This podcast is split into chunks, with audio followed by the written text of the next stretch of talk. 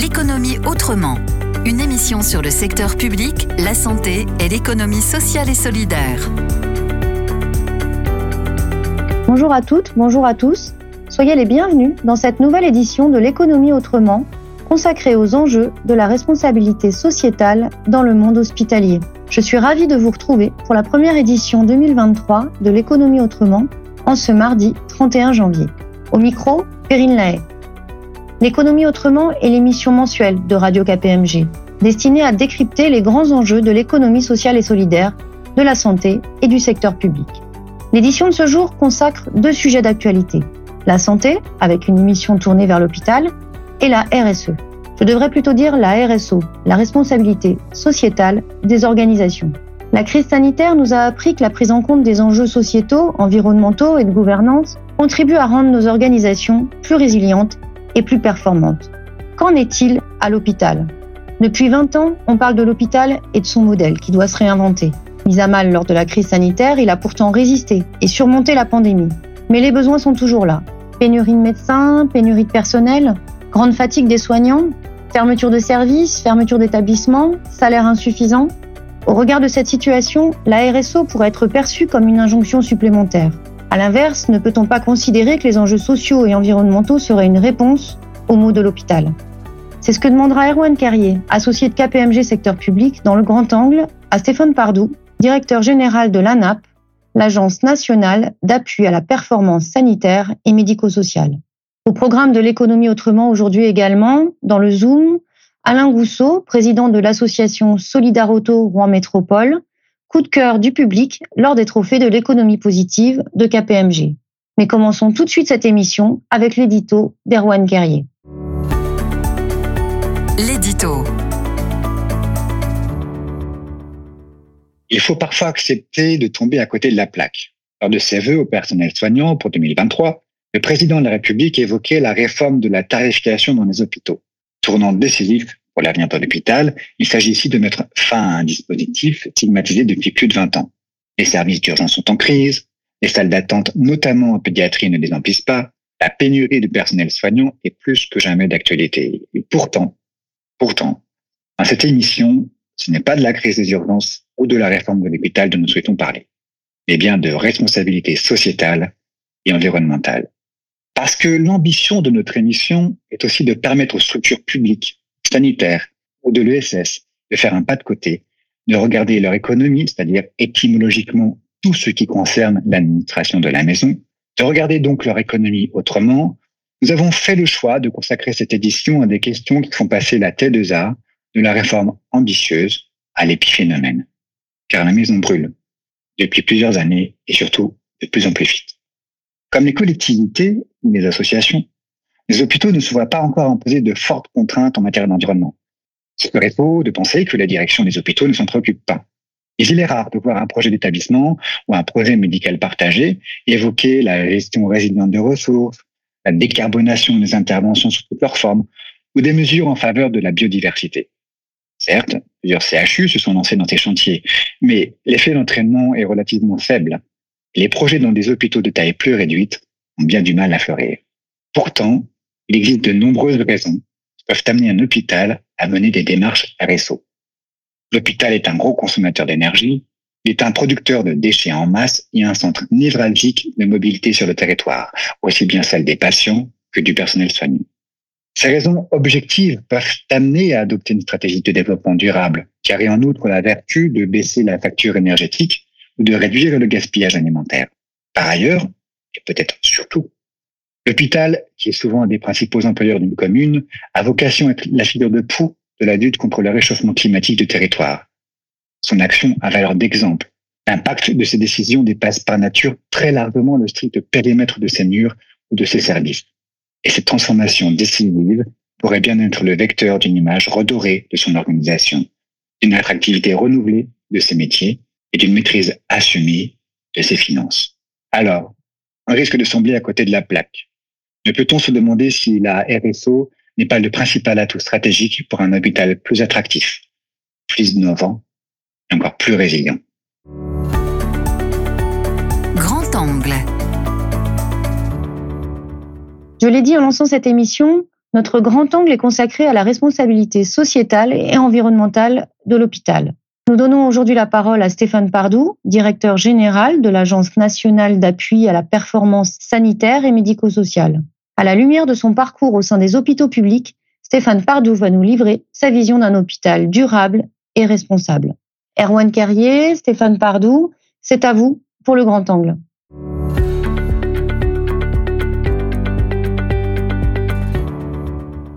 Bonjour Stéphane Pardot. Bonjour. Pour nos auditeurs qui ne seraient pas familiers de l'ANAP, l'Agence nationale d'appui à la performance sanitaire et médico-sociale, pouvez-vous nous présenter ces missions en quelques mots?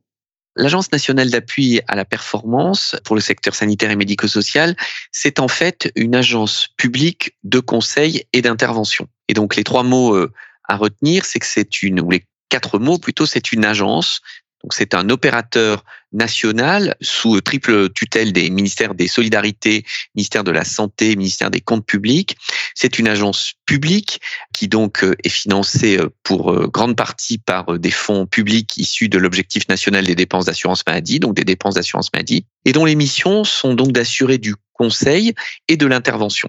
Alors du conseil sous un mode finalement pour partie assez proche de celui d'un cabinet de conseil appartenant au secteur privé, avec cependant des spécificités, et puis l'intervention sur des modes un peu spécifiques aussi que je vais détailler. Donc une agence de conseil public qui intervient en soutien des grandes politiques publiques dans le champ sanitaire ou dans le champ médico-social, qui euh, décline les politiques publiques dans les territoires, qui accompagne les agences régionales de santé dans la mise en œuvre de ces politiques publiques et qui accompagne également les établissements qui le demandent à mettre en œuvre, à aborder un certain nombre de sujets de façon euh, plus globale et plus ambitieuse. Donc c'est une agence publique de conseil qui, pour faire ce conseil, émet des recommandations générales, édite des outils. Euh, nous venons ainsi de sortir euh, en début de semaine un, un, outil relatif au temps de travail médical qui permet de calculer ses effectifs médicaux. Nous avons sorti il y a quelques mois de cela une, une toute une bibliothèque des cycles de travail, un outil global sur le développement durable, j'y reviendrai. Euh, donc nous, nous, nous produisons un certain nombre d'outils. Ces outils, nous les mettons à disposition des agences régionales de santé. Ainsi, en ce moment, nous sommes en train de mettre à disposition un outil qui aide au calcul des dotations populationnelles dans le cadre de la grande réforme de financement.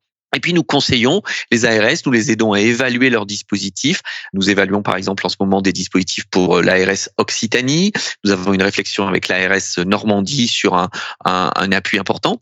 Et donc nous faisons cette fonction de conseil, mais en plus nous sommes une agence publique d'intervention. Nous ne sommes pas une agence de gestion. Nous ne gérons pas des, des processus administratifs, financiers. Nous sommes une agence d'intervention qui intervient sur le terrain auprès des agences régionales de santé, mais aussi et surtout auprès des établissements sous deux formes. Des appuis individuels pour des sujets spécifiques à un établissement et puis avec un dispositif un peu original qui sont des appuis terrain collectifs où nous prenons des établissements qui ont un, besoin un peu similaire, même si chaque endroit est différent, et pour lesquels nous mettons en place un dispositif d'accompagnement pendant un an pour les aider à franchir une marche dans un, sujet. Euh, eh bien, par exemple, nous accompagnons en ce moment euh, presque 500 établissements sur euh, conduire une démarche de développement durable et nous accompagnons aussi actuellement 250 EHPAD français en matière de médicaments sur la politique de, médicaments dans ces établissements. Donc une agence publique conseil d'intervention financée sur fonds publics qui intervient en soutien du national, du niveau régional, mais aussi des établissements et qui intervient sur le terrain. Et dernier point de sa spécificité, ces interventions, elles se font avec des experts terrain, des experts à la nappe, ici euh, à Paris, mais aussi des experts terrain. Nous avons un réseau de 500 experts terrain qui sont des professionnels de santé qui ont décidé de mettre une partie de leurs compétences et de leur temps à disposition de l'Agence nationale d'appui à la performance et qui interviennent sur le terrain à notre demande.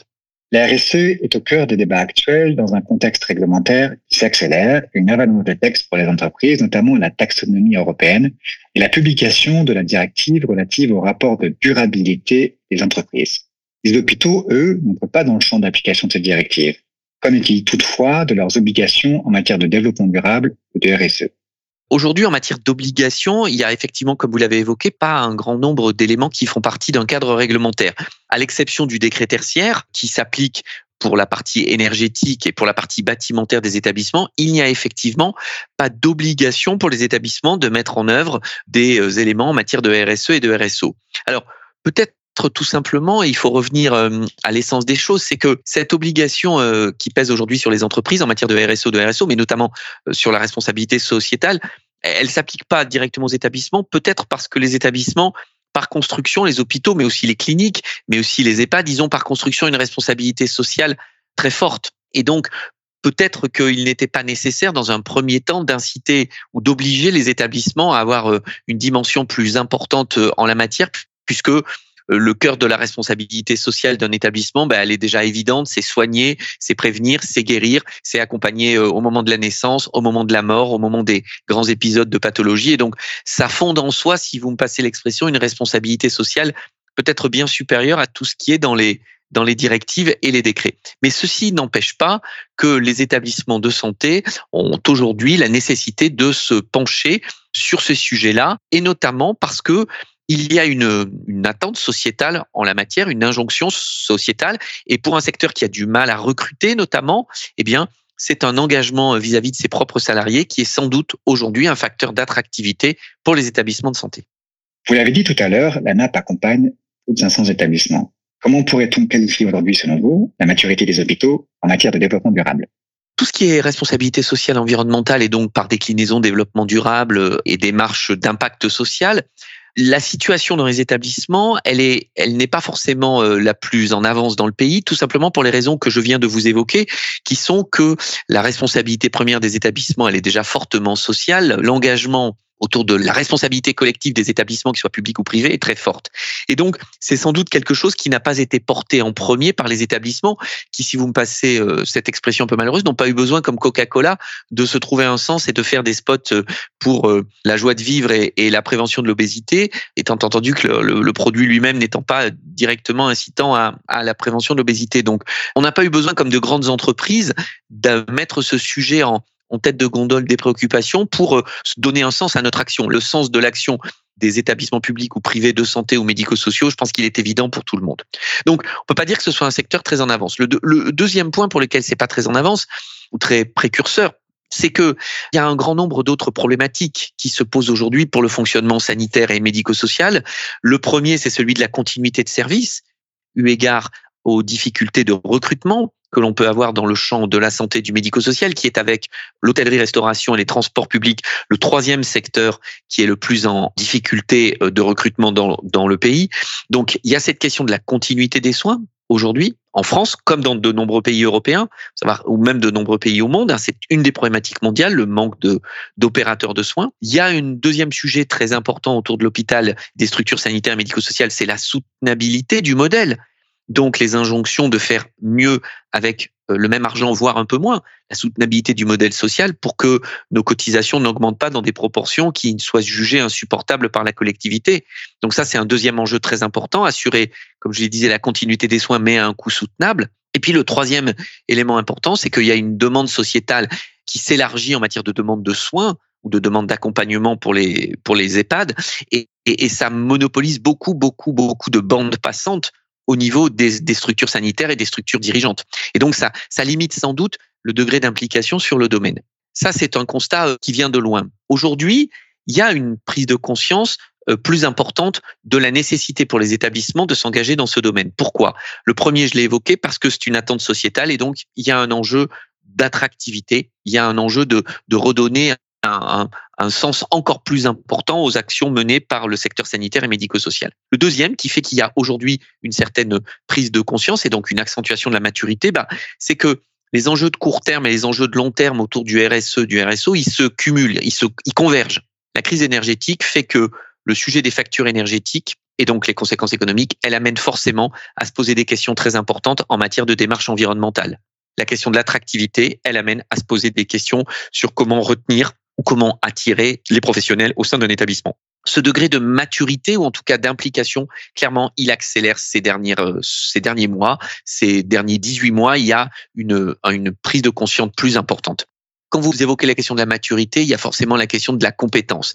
Et ça, c'est un sujet important, c'est que c'est un domaine sur lequel les établissements de santé, sanitaires et médico-sociaux, ne sont pas forcément armés en matière de compétences.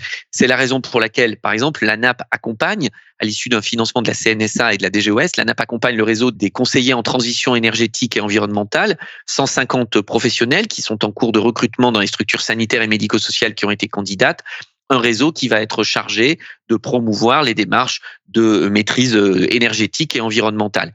C'est la raison pour laquelle nous accompagnons un grand nombre d'établissements, aujourd'hui, vous l'avez dit, euh, dans une démarche de développement durable. C'est la raison pour laquelle nous sortons dans quelques semaines un travail sur euh, devenir un établissement à impact qui relie les questions d'établissement de santé, de responsabilité sociétale autour notamment des enjeux avec de liens avec l'économie sociale et solidaire, de projets à impact. C'est la raison pour laquelle nous sortons toute une série de travaux qui sont consultables sur le site euh, anap.fr euh, qui permettent aux établissements d'améliorer leur degré de maturité. À vous entendre, on comprend qu'il n'y a pas de contradiction entre le déploiement de projets RSO et la situation actuelle de l'hôpital public en France. Oui, en tout cas, c'est un des éléments, du point de vue de la NAP, c'est un des éléments dans l'arsenal des mesures euh, qui peut aider à rendre la situation plus simple. Maintenant, vous avez raison, euh, ce n'est pas la démarche de modération énergétique ou de devenir un établissement impact qui va faciliter la résolution de la situation aux urgences ou la difficulté de recrutement qu'on peut avoir en France, que je le redis, comme dans tous les pays européens, comme dans tous les pays du monde. Hein. Il manque plusieurs millions de professionnels de santé partout dans le monde. Donc, il est évident que c'est pas cette simple mesure qui va régler les questions qu'on évoque, qui, qui ont d'autres enjeux, ceux de la réorganisation de l'offre, celui de la prévention bien sûr pour réduire la demande, celui de la réorganisation territoriale, mais c'est un des éléments au service d'une politique de transformation.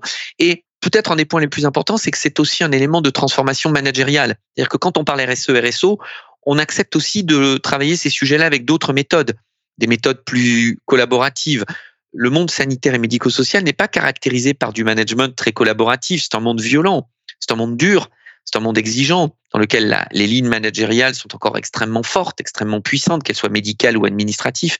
Et donc, quand on parle RSE, RSO, c'est aussi une autre façon de travailler certains sujets. On travaille avec une autre méthode. Et c'est la raison pour laquelle la NAP a lancé un appui terrain pour les établissements de santé pour développer l'innovation collaborative, le design thinking, des méthodes éprouvés dans certains euh, secteurs qui ne sont pas assez utilisés dans le secteur sanitaire et médico-social en France et que nous pensons être de nature aussi à aider à la résolution des autres problèmes que vous évoquez en trouvant des solutions collectives que l'on partage ensemble dans, dans des discussions euh, où euh, on fait émerger issues de l'intelligence collective.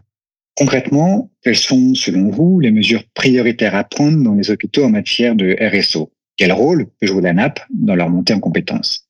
J'ai déjà évoqué un certain nombre d'actions de l'ANAP et, et d'ailleurs toutes les actions que j'évoque là, vous pouvez les retrouver sur notre site euh, anap.fr sur lequel on a euh, tous nos appuis terrain, toutes nos productions, tout notre réseau d'experts qui avec un moteur de recherche puissant permet euh, de trouver très rapidement un grand nombre de ressources, qu'elles soient humaines ou, de production. Le sujet en matière de priorité, les établissements sanitaires et médico-sociaux, ce sont, comme on le sait tous, des ensembles bâtimentaires extrêmement importants. Je ne vais pas reciter ici tous les chiffres autour de la consommation énergétique, autour de la production de déchets, autour de la production alimentaire, du, gaspillage alimentaire, ce sont des chiffres extrêmement importants. Et donc, ce sont ces sujets-là qu'il faut aborder en priorité en matière de RSE. La construction bâtimentaire, les conditions de construction du bâtiment, la sobriété dans la production énergétique, la production de déchets, la maîtrise de sa production de déchets, notamment de déchets à risque, qui sont des déchets à, à forte composante carbone, mais aussi la maîtrise, et c'est plus compliqué, de ces inputs donc euh, de ses médicaments, de, de du cycle de vie de ses propres produits,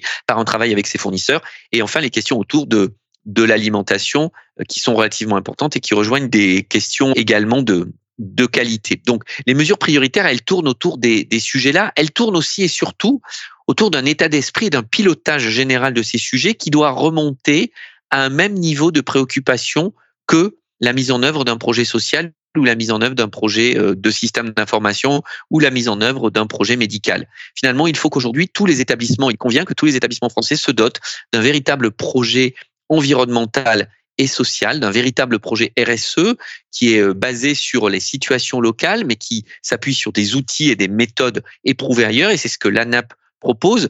Donc, les priorités techniques, je vous les ai évoquées, c'est surtout une priorité de management, de pilotage et de gouvernance qu'il faut euh, mettre en place dans les, dans les établissements. Et puis, c'est aussi une priorité, comme je l'ai dit, de management, c'est-à-dire de d'accepter que sur certains sujets qui, pour le coup, sont peut-être à des marches plus positives que d'autres, eh bien, on, on, on met en place des, des, des, démarches un peu plus collaboratives.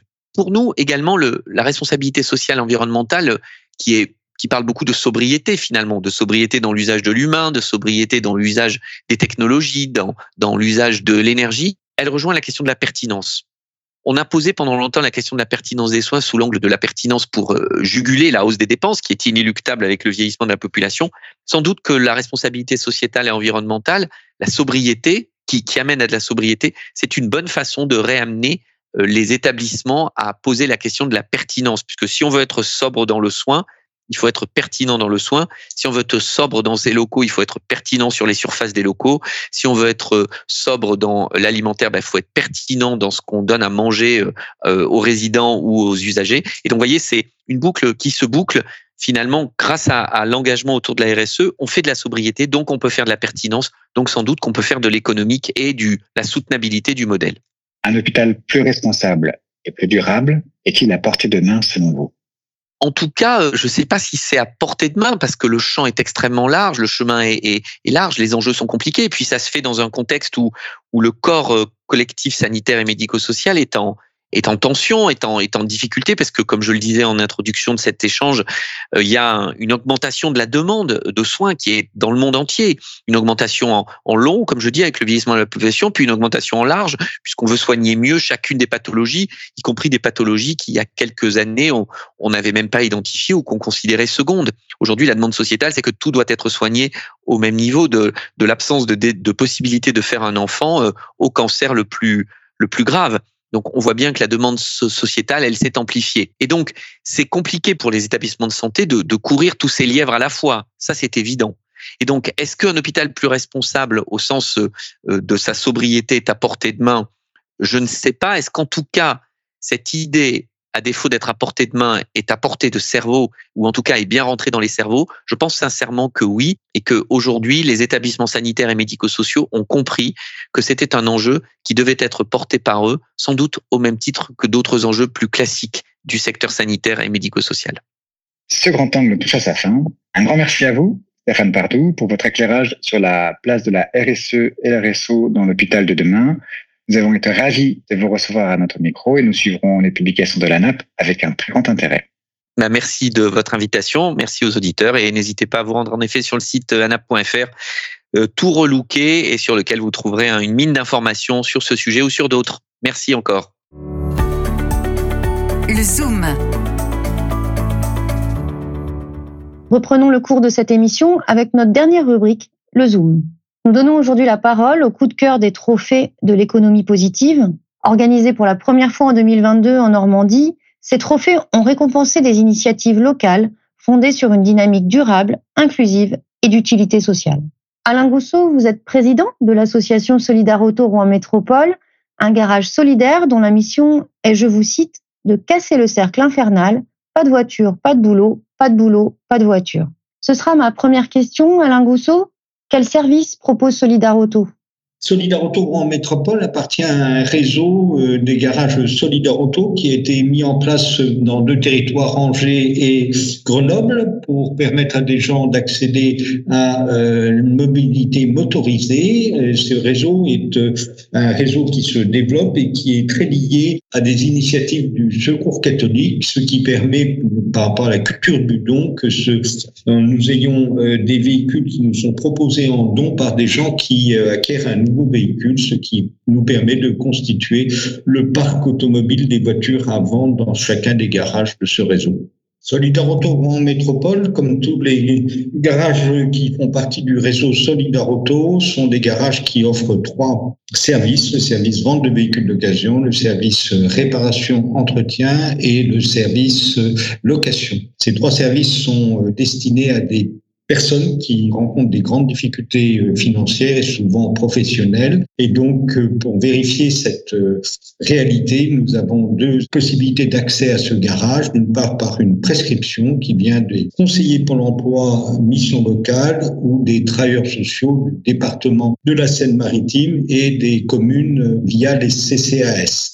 Et deuxième possibilité pour le service réparation et location, c'est de pouvoir justifier qu'ils ont un quotient familial inférieur à 700, ce qui euh, leur permet aussi, pour ceux qui ont des familles nombreuses, de pouvoir accéder à des aides de la caisse d'allocation familiale pour faire des réparations et acheter des véhicules d'occasion au garage.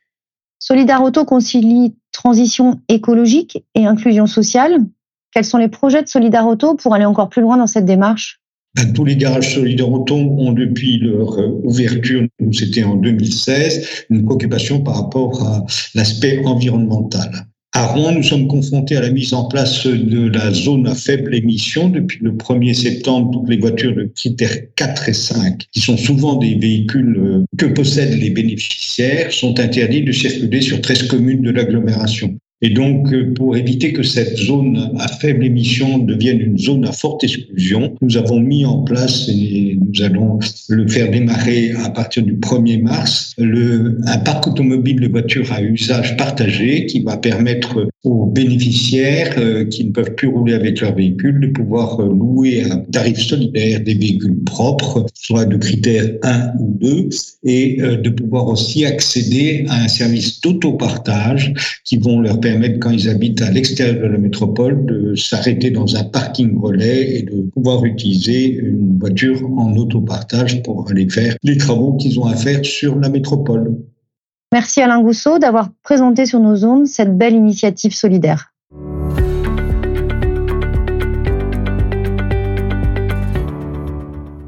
Ainsi se termine notre édition de l'économie autrement. Un grand merci à tous les contributeurs et à nos deux invités de ce jour. Toutes nos émissions peuvent être réécoutées à tout moment sur l'application Radio KPMG, téléchargeable sur l'App Store ou dans Google Play, mais également sur les plateformes numériques habituelles. Nous vous donnons rendez-vous le 28 février prochain pour une nouvelle édition de l'économie autrement.